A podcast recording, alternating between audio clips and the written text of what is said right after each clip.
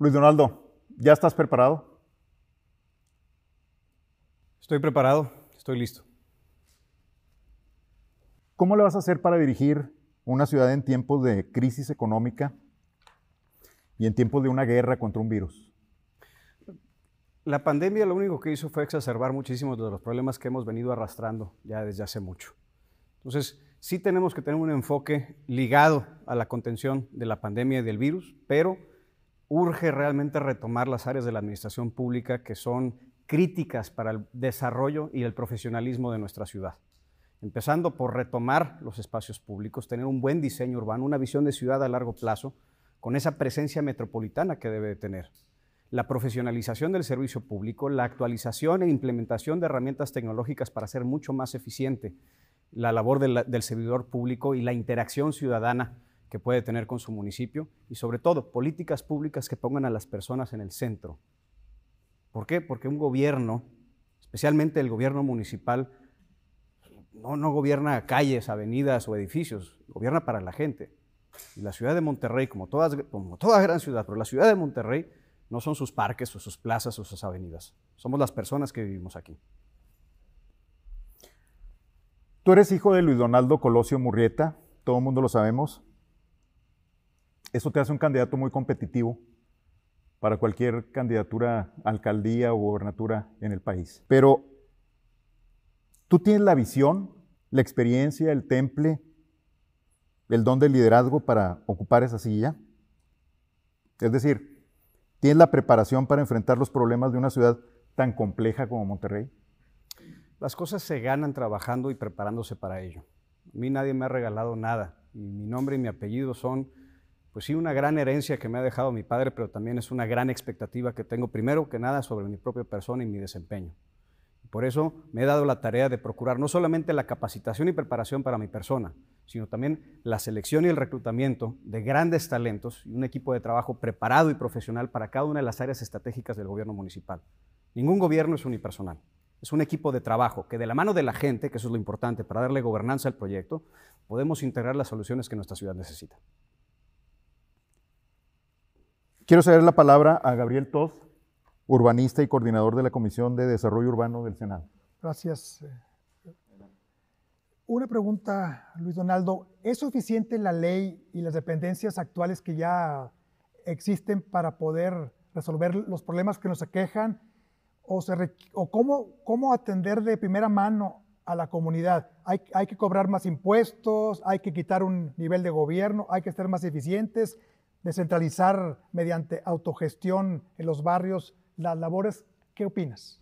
A ver, las instituciones humanas siempre serán perfectibles y eso tiene que ser una evolución constante que mida realmente también el progreso de cada sociedad y la actualización de la ley y de los procesos que deben de caber conforme a ello. Pero tenemos que hacer un análisis de lo que tenemos actualmente y trabajar en la, en la eficiencia de los procesos actuales. Realmente hacer una auditoría para ver cuáles de esos procesos son muy anticuados y sobre todo actualizar con tecnología y capacidad de gestión para eso también se requiere el recurso humano, para que cada una de las áreas del gobierno municipal sean eficientes, con transparencia, con apertura, apostarle a la ciudadanización del gobierno. ¿Cuál es tu diagnóstico sobre lo que se ha hecho en materia de seguridad en Monterrey en los últimos cinco años? El mejor diagnóstico son los datos duros. De acuerdo a las cifras del INEGI, más del 70% de la gente que vive en Monterrey se dice sentir insegura. Tenemos los primeros lugares a nivel metropolitano de robo, robo con violencia, robo a negocio, robo a vehículo, robo a transeúnte. Somos uno de los municipios con mayores índices de violencia intrafamiliar. Somos uno de los municipios metropolitanos que están en la alerta de género. Entonces, a pesar de que Monterrey tiene una situación de seguridad pública sui generis en comparación con otros municipios del país, porque dos terceras partes del municipio están cubiertas por Fuerza Civil, una tercera parte lo cubre la Policía Regiomontana. Es en esta tercera parte, que sí lo cubre la Policía Regiomontana, en la que, se ocurren más del 70% de los delitos del foro común. Entonces, eso, eso quiere decir que realmente el desempeño en materia de seguridad pública pues, tiene todavía muchísimas áreas de oportunidad. ¿Cuáles serían tres cosas inmediatas que cambiarías? Primero que nada, el reconocer que la respuesta policíaca, los policías y las patrullas no son suficientes, son parte de la estrategia.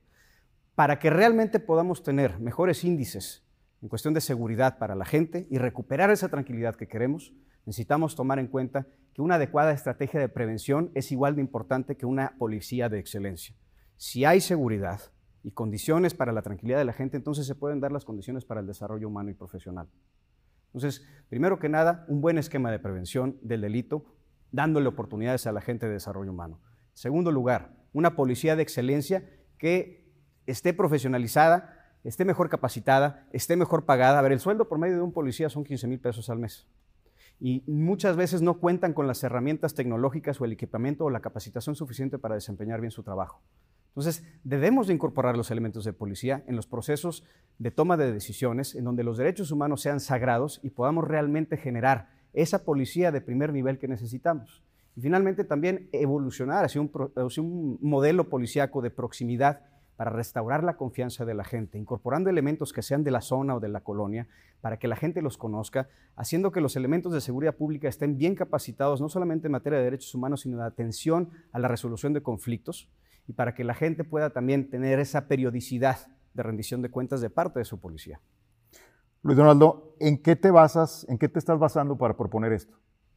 En los distintos modelos de policía de proximidad que han dado resultados, no solamente aquí a nivel metropolitano, sino en, prácticamente en todo el país y en otras partes del mundo. ¿Por qué? Porque precisamente por esa percepción que tiene la gente de inseguridad en su ciudad, podemos derivar que es porque hay una desconfianza en las corporaciones de seguridad pública y necesitamos no solamente profesionalizar a la policía, sino restablecer ese vínculo de confianza entre la gente y su policía. Cedo la palabra a Pedro Torres. Él es profesor de la Escuela de Gobierno y Transformación Pública del TEC de Monterrey. Adelante, Pedro. Una pregunta muy concreta. ¿Vas a pedir eh, que la policía municipal sea responsabilidad del gobierno municipal o vas a seguir con el modelo híbrido que actualmente tenemos, donde hay responsabilidades compartidas? Este es un conflicto que ya tiene más de 30 años y prácticamente todos los aspirantes a la alcaldía de Monterrey en los últimos 30 años han hablado de alguna forma del tema, que vamos a solicitar que el gobierno del Estado nos regrese el 100% del territorio municipal. Sí, se debe de hacer. Sin embargo, partamos de algo muy, muy importante, que era lo que estábamos comentando hace rato. En la tercera parte del municipio, en donde sí se controla con la policía regiomontana el, área del municipio, ahí se concentran la gran mayoría de los delitos del fuero común. Entonces también empecemos por hacernos responsables, profesionalizar y mejorar el desempeño que tenemos en esta parcela que nos toca antes de levantar la mano y pedir que se nos, se nos incremente el nivel de responsabilidades de elementos y de cobertura municipal.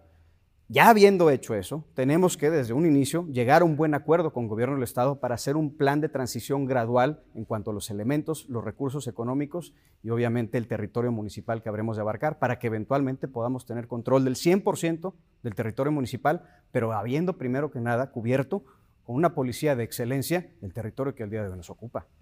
¿Irías a la Corte en caso de que no te den no solamente la competencia, porque la competencia muchas veces se les da, sino principalmente las herramientas, es decir, los recursos, los presupuestos. Es que esa es otra parte del sempiterno conflicto entre el Estado y el municipio.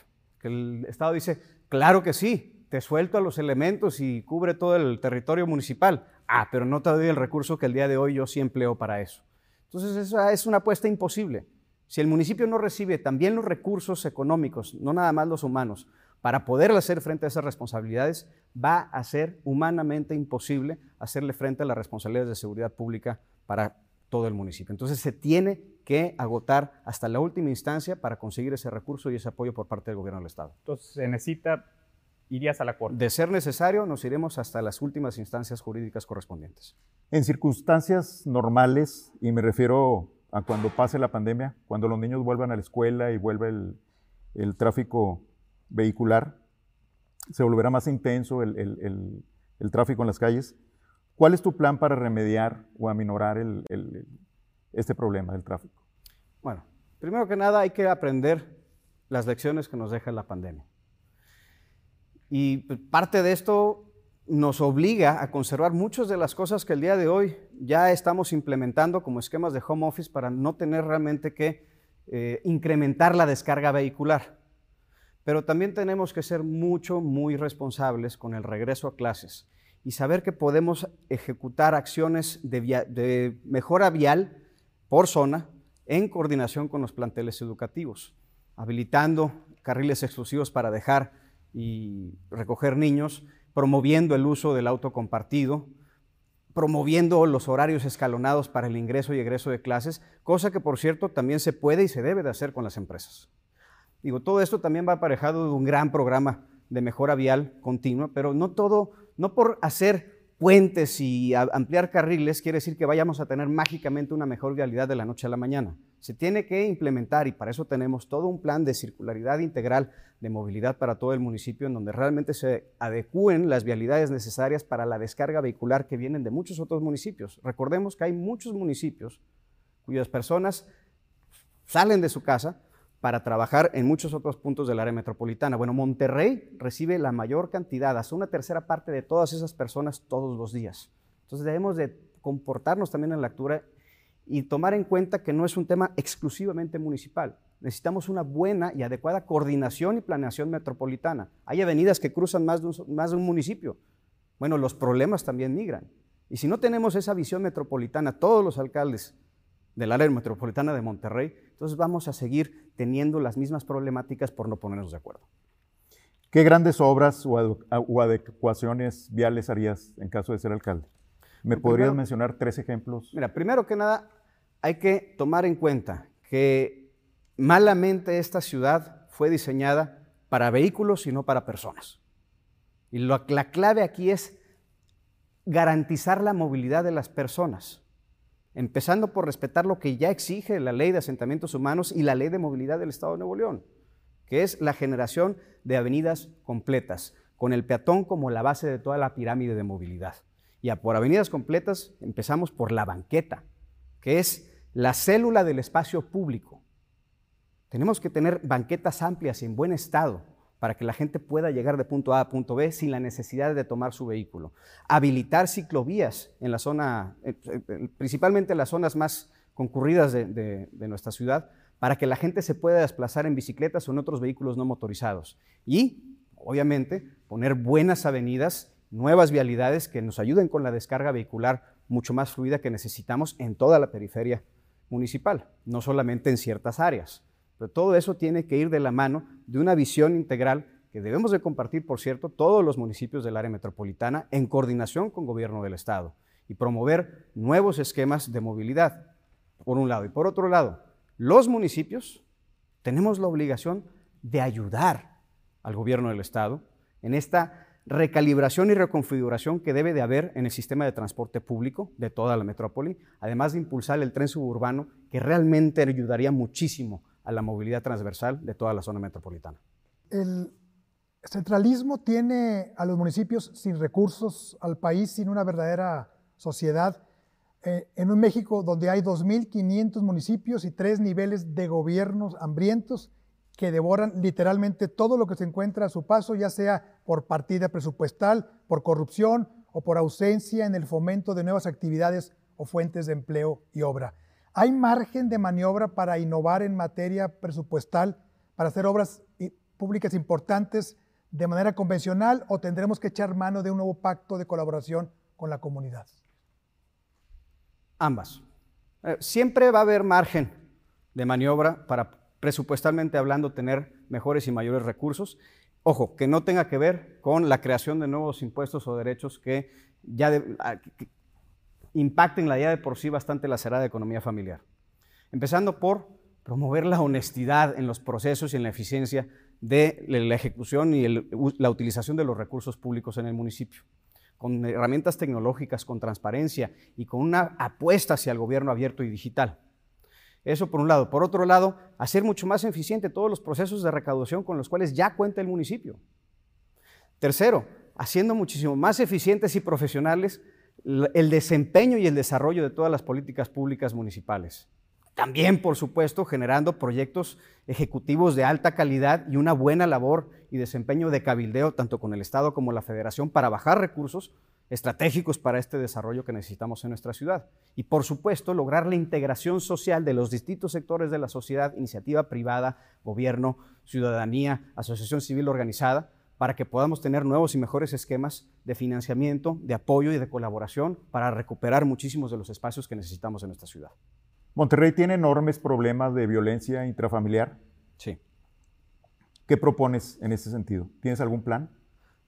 recordemos que Monterrey es uno de los municipios de la zona metropolitana que se encuentra actualmente en alerta de género. Y tenemos los primeros lugares a nivel nacional en violencia intrafamiliar. Entonces ahí, primero que nada, debemos de fortalecer lo que ya funciona, como por ejemplo la alianza estratégica que se tiene con ah, eh, alternativas pacíficas, impulsando el proyecto e incluso ampliando el proyecto de la Puerta Violeta, para poder así brindarle atención a muchas de las mujeres que el día de hoy no se encuentran seguras en Monterrey.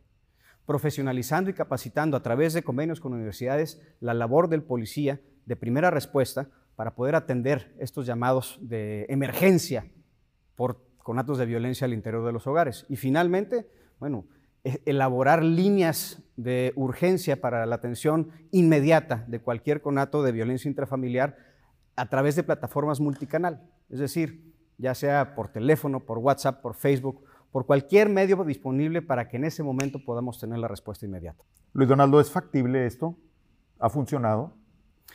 ¿Es factible? Sí, y funcionará a medida que se realmente haya respuesta por parte de la autoridad municipal. Actualmente hay una crisis de fe en muchas de estas atenciones que se puede tener con el ciudadano, porque pues, la ciudadanía, y esto lo vemos, no, lo digo yo, lo dice la gente con la que platicamos todos los días en las calles.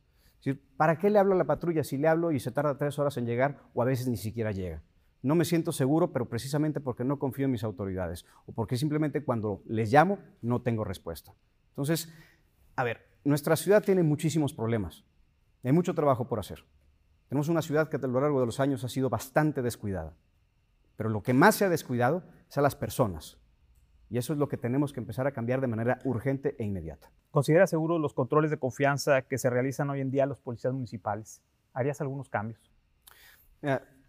controles de confianza existen los que existen y es lo que hay. Son suficientes por ahora, pero tenemos también que lograr la integración de los cuerpos de seguridad pública a los procesos de toma de decisiones, la profesionalización de su trabajo, el poder promover también el servicio profesional de la carrera policiaca, dándoles mejores y mayores prestaciones a ellos y, a sus familiares para que tengan mejores oportunidades de desarrollo profesional. Y no solamente pedirles que arriesguen su vida protegiéndonos a nosotros y nosotros no empezamos a protegerlos a ellos primero. Entonces, para eso lo que necesitamos es darnos cuenta de que existen muchísimos muy buenos elementos de policía actualmente, pero que no cuentan con las herramientas, por un lado, necesarias para un buen desempeño, y que no cuentan con los liderazgos adecuados para poder hacer un buen desempeño. Estos liderazgos, muchas de estas comandancias, muchas de estas personas obligan o extorsionan al elemento de policía, quien a, su vez hace lo propio con el ciudadano. Y la tropa siempre es un reflejo del comandante hay que profesionalizar no solamente al servicio policiaco, dándoles mejores herramientas, que estén mejor pertrechados, que estén preparados, capacitados y pagados, sino también dándoles un buen liderazgo que los impulse a hacer un buen trabajo. Tú acabas de hablar del eslabón más débil, el policía de a pie, el, policía que verdaderamente está frente a, la violencia, el que está frente a la inseguridad, el que está frente al riesgo. Eh, ¿Qué opinarías de establecer, por ejemplo, controles de evaluación y de evolución patrimonial de los mandos, por ejemplo. Porque creo que al día de hoy se ha ido mucho a focalizar a los policías, a hacer los polígrafos y demás, y hemos descuidado un tema que es básico, el dinero. Al final la corrupción para algo la quieren. Entonces, el estar monitoreando, el generar controles de confianza que tengan que ver con esa evolución patrimonial de él y su familia, ¿tú qué opinas? No solamente de los mandos policíacos, sino de todos los funcionarios del gobierno municipal, especialmente los altos mandos. A ver, como diputado y coordinador de la bancada del Movimiento Ciudadano, fuimos la única bancada en la historia del Congreso de Nuevo León en transparentar el 100% del gasto público que se ponía a nuestra disposición. Entonces, el compromiso con la transparencia y la rendición de cuentas es permanente. Más allá de eso, tenemos que aplicar tecnología, controles no solamente de confianza, sino también de desempeño, con indicadores que podamos nosotros realmente medir y evaluar para ver si las políticas públicas, no solamente en materia de seguridad pública, sino en general en todas las áreas técnicas estratégicas para el municipio, están rindiendo resultados o no. porque política pública que no es medida no puede ser evaluada y no nos puede dar un norte sobre si realmente estamos haciendo bien el trabajo o no. Entonces entiendo que una propuesta sería que someterías a tus funcionarios, estoy pensando en los eh, encargados del desarrollo urbano, de las finanzas públicas, de las contrataciones, a controles de confianza de evaluación y de evolución patrimonial, por ejemplo? Todo debe de estar perfectamente medido para también poder tener un norte sobre la bonomía y la integridad, no solamente del desempeño, sino también de la integridad de cada uno de los elementos a disposición del municipio. Para eso necesitamos ser mucho, muy vigilantes del ejercicio de cada una de las personas que esté al frente de cada área para ver si su desempeño no solamente es el óptimo, sino también su liderazgo es íntegro. Las ciudades en Estados Unidos cuentan con una figura llamada City Manager, que trascienden más allá de, los alcaldes, y ellos son los encargados de salvaguardar, entre otras cosas, que planes de obras públicas y vialidad eh, a largo plazo eh, evitan eh, así que un alcalde llegue con nuevas ocurrencias. Claro. Y que desfigure lo que, lo que había emprendido su antecesor. Que pasa mucho en México. ¿Se podría implementar un modelo así en Monterrey? Sí se puede implementar, es algo que he estado considerando, pero antes que eso también tenemos que mejorar la rendición de cuentas y sobre todo el desempeño de lo que ya tenemos, aplicando tecnología y procesos que nos permita recaudar información con inteligencia para poder tomar las mejores decisiones y tener un mejor desempeño.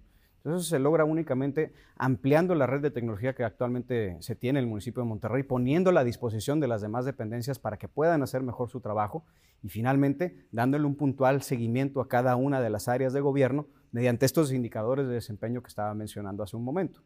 Con eso vamos a lograr la profesionalización del servicio público. La figura del City Manager es algo que nos, permitiría lograr la continuidad de ese servicio profesional y que no esté sujeto a los cambios político-electorales o, peor, a los caprichos del gobernante en turno. ¿Tú estarías a favor de, de instituir esa figura? Es una propuesta interesante y definitivamente creo que se debe de considerar. De un alcalde en realidad solo se espera que satisfaga los servicios más básicos de una comunidad, como la limpieza, el alumbrado, hasta las vías públicas transitables y seguridad básica. Además, claro, de una promoción cultural. Pero ¿cuáles son las acciones más importantes que la gente te pide a ti, Luis Donaldo, en tus recorridos o en redes sociales? Si solo puedes hacer una sola obra por falta de recursos o por falta de tiempo o una sola acción, ¿cuál sería y por qué? Mira, obviamente para ser un buen alcalde necesitas tener una excelente procuración de los servicios públicos y básicos en, tu ciudad. Eso es, eso es el sine qua non del, del servidor público municipal. Pero yendo más allá de eso, lo que la gente más pide es que no se olviden de ella.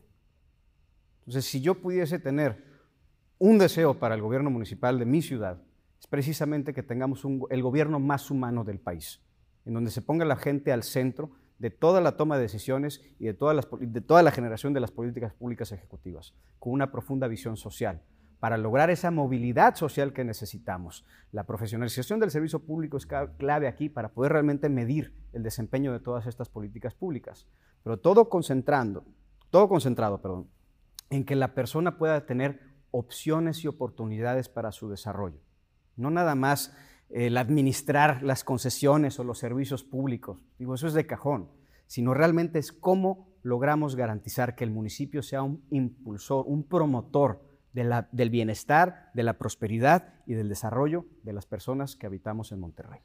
Y una última eh, pregunta, ¿vas a seguir con, la, con el fomento de la renovación del centro de Monterrey, como, como ha seguido hasta hoy?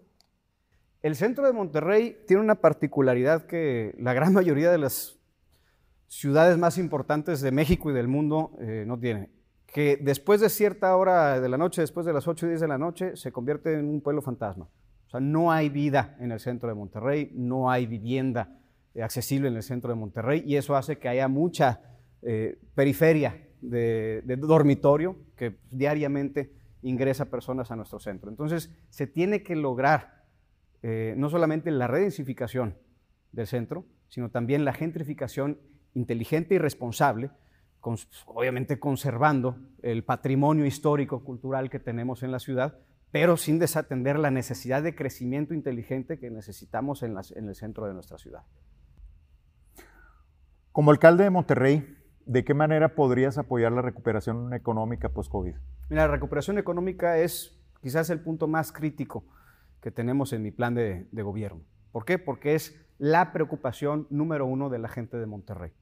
¿Cómo va a salir adelante la gente? ¿Cómo va a salir adelante su familia? ¿Cómo va a lograr que eh, antes de la quincena tengamos el sustento para mis hijos, para mis hijas? Entonces, ese es, un elemento que, que todos los gobiernos tenemos que mentalizar, tiene que ser la parte más fundamental del plan de trabajo. Y para ello, bueno, buenos esquemas de apoyo a la ciudadanía en donde estén realmente fiscalizados y que no se juegue no se imponga y no se, no, se coercione el apoyo a cambio de alguna dádiva electoral. Porque el día de hoy, mira, hay muchas tarjetas, que si la tarjeta rosa, la tarjeta regia, los apoyos, todo eso que no está fiscalizado, que es una tarjeta cero personal que se distribuye a través de intermediarios y que el día de hoy únicamente se distribuye a simpatizantes que apoyan políticamente al edil en turno.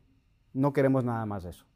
Necesitamos políticas públicas de apoyo que no sean clientelares, que sean fiscalizadas, que sean directamente para los beneficiarios en una cuenta que esté a su nombre, para que no sea ya eh, producto de corrupción la política pública en materia social. Por un lado. Por otro lado, esquemas de desarrollo humano, pero sobre todo profesional. Tenemos número uno en Nuevo León, perdón, tenemos el, nivel número uno en todo el país en Nuevo León en materia de emprendimiento. Sin embargo, a nivel federal, los apoyos hacia el emprendedor han ido prácticamente, pues ya han prácticamente desaparecido. Necesitamos una respuesta local. Entonces, el municipio debe ser un promotor del talento emprendedor que tenemos en nuestra ciudad, donde podamos no solamente dar micropréstamos, microcréditos a emprendedores y a negocios para que puedan salir adelante, sino también captar fondos de inversiones con la creación de un fideicomiso que aporte capital semilla para los mejores proyectos de emprendedores de nuestra ciudad y poderlos echar a andar. Y a darles también un acompañamiento en asesorías, en capacitaciones, en poderles brindar una facilidad para incubar sus negocios, en habilitar espacios de cowork municipales para aquellos que no tengan un lugar donde despachar puedan ir ahí y hacerlo su oficina, y así activar la cultura emprendedora que a su vez pues, va a activar la economía local. Por otro lado, también hacer una gran alianza estratégica con industrias, cámaras, empresas, gremios y detectar cuáles son las necesidades de las plazas laborales de, todas esas, de todos esos sectores eh, de interés.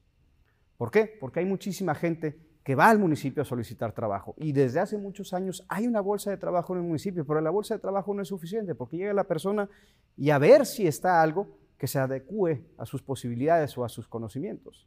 Llega una persona y dice, no, pues me encantaría trabajar en este lugar, pero yo carezco de estos conocimientos.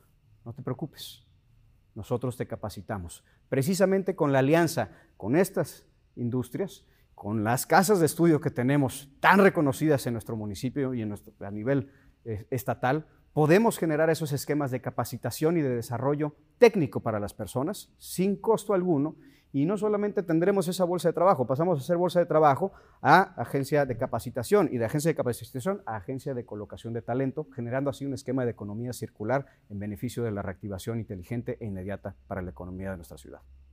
Luis Donaldo, el primer punto que mencionaste sobre el apoyo económico directo es lo que está haciendo Andrés Manuel López Obrador. ¿Es, ¿Es igual? No, porque no está siendo fiscalizado ese apoyo que está haciendo el presidente. Nosotros necesitamos tener un padrón de beneficiarios que realmente cumplan con los requisitos de necesitar ese apoyo.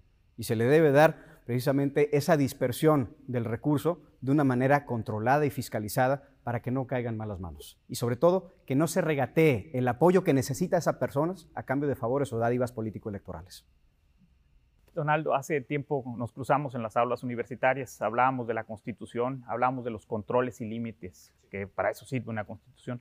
¿Qué opinas de la Constitución de Nuevo León? ¿Tú estarías a favor de generar o de plantear una revisión integral o un nuevo pacto constitucional para el Estado donde se replanteen los equilibrios y los controles del poder? La Constitución de Nuevo León ya es bastante longeva y por ende ha tenido muchísimas modificaciones que a lo largo de los años, pues no solamente han cambiado la infraestructura jurídica local, sino también ha mutado y dado pie a muchísimas instituciones que el día de hoy no necesariamente eh, funcionan bien por el hecho de estar insertadas en la Constitución, sino que se requiere de toda una infraestructura adicional para que puedan rendir resultados. Y la forma en la que se ha parchado la Constitución y que se le ha dado muchas veces incluso hasta tintes reglamentarios dentro del texto constitucional, pues no obedece a la dinámica de la Carta Magna Rectora que debería de tener. Una nueva redacción constitucional sería lo más conducente en este sentido, para poder rescatar la esencia de cada una de las instituciones públicas y sobre todo revisar la, pues, la actualidad de cada una de esas normas y ver si realmente en el contexto que vivimos el día de hoy son suficientes, si merecen ser actualizadas, si deberían de ser derogadas o bien si se deben de implementar algunas nuevas eh, disposiciones para el mejor funcionamiento del aparato social.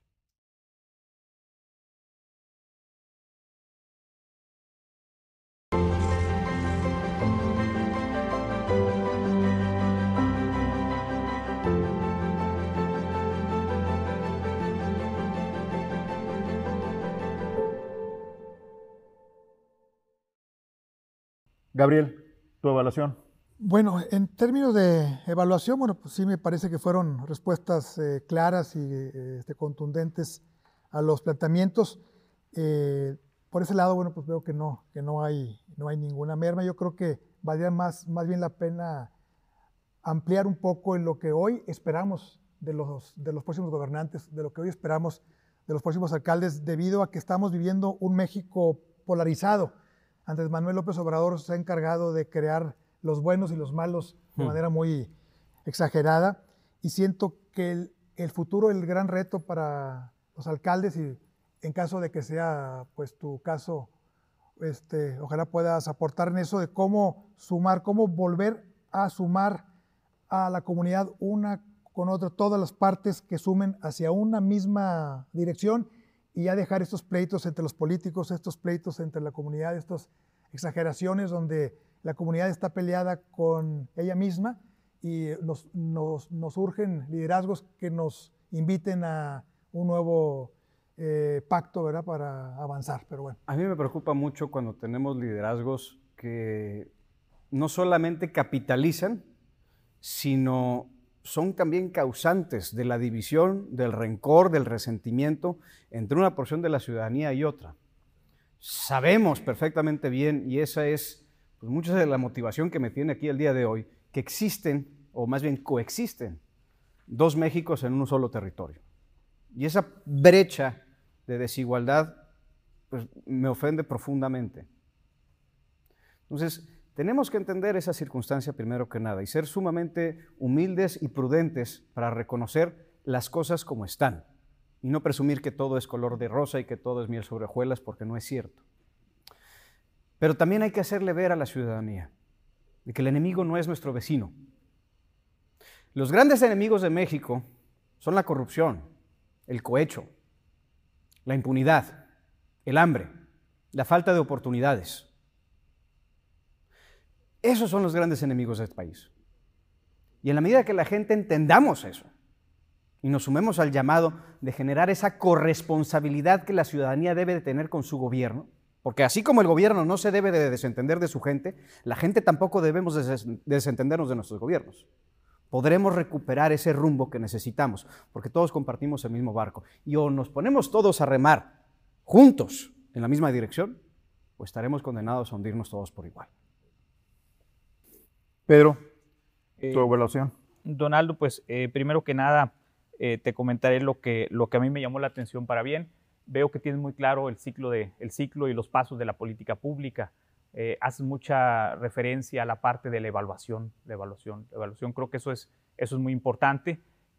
también veo que tienes muy claro y has hablado mucho del diagnóstico. Vamos, vamos, a, vamos primero a ver qué hay y eso, eso es parte de, un estudio concienzudo del método de política pública.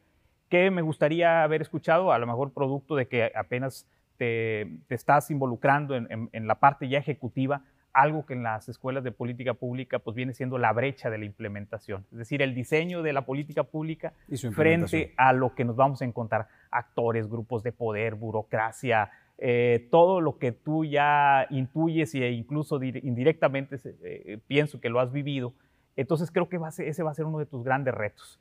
Y por último, eh, me gustó escuchar el tema de la reflexión sobre eh, un nuevo pacto constitucional. Yo creo que ese es una, un punto que, que, hay que valorar. Eh, Alan Tarr y algunos profesores norteamericanos hablan de cómo los estados deben ser los laboratorios de las nuevas instituciones nacionales. Así es. Y creo que Nuevo León no solamente puede, sino debe ser un referente de laboratorio de nuevas instituciones y de nuevas políticas públicas.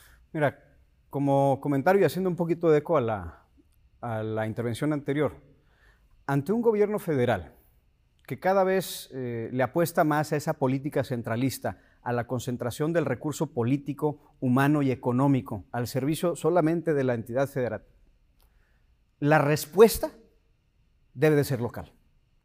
La apuesta que se le debe de hacer al desarrollo regional y a potenciar todos los recursos naturales, económicos y humanos que tenemos a nuestra disposición para poder cobrar una mayor autonomía como entidades es fundamental.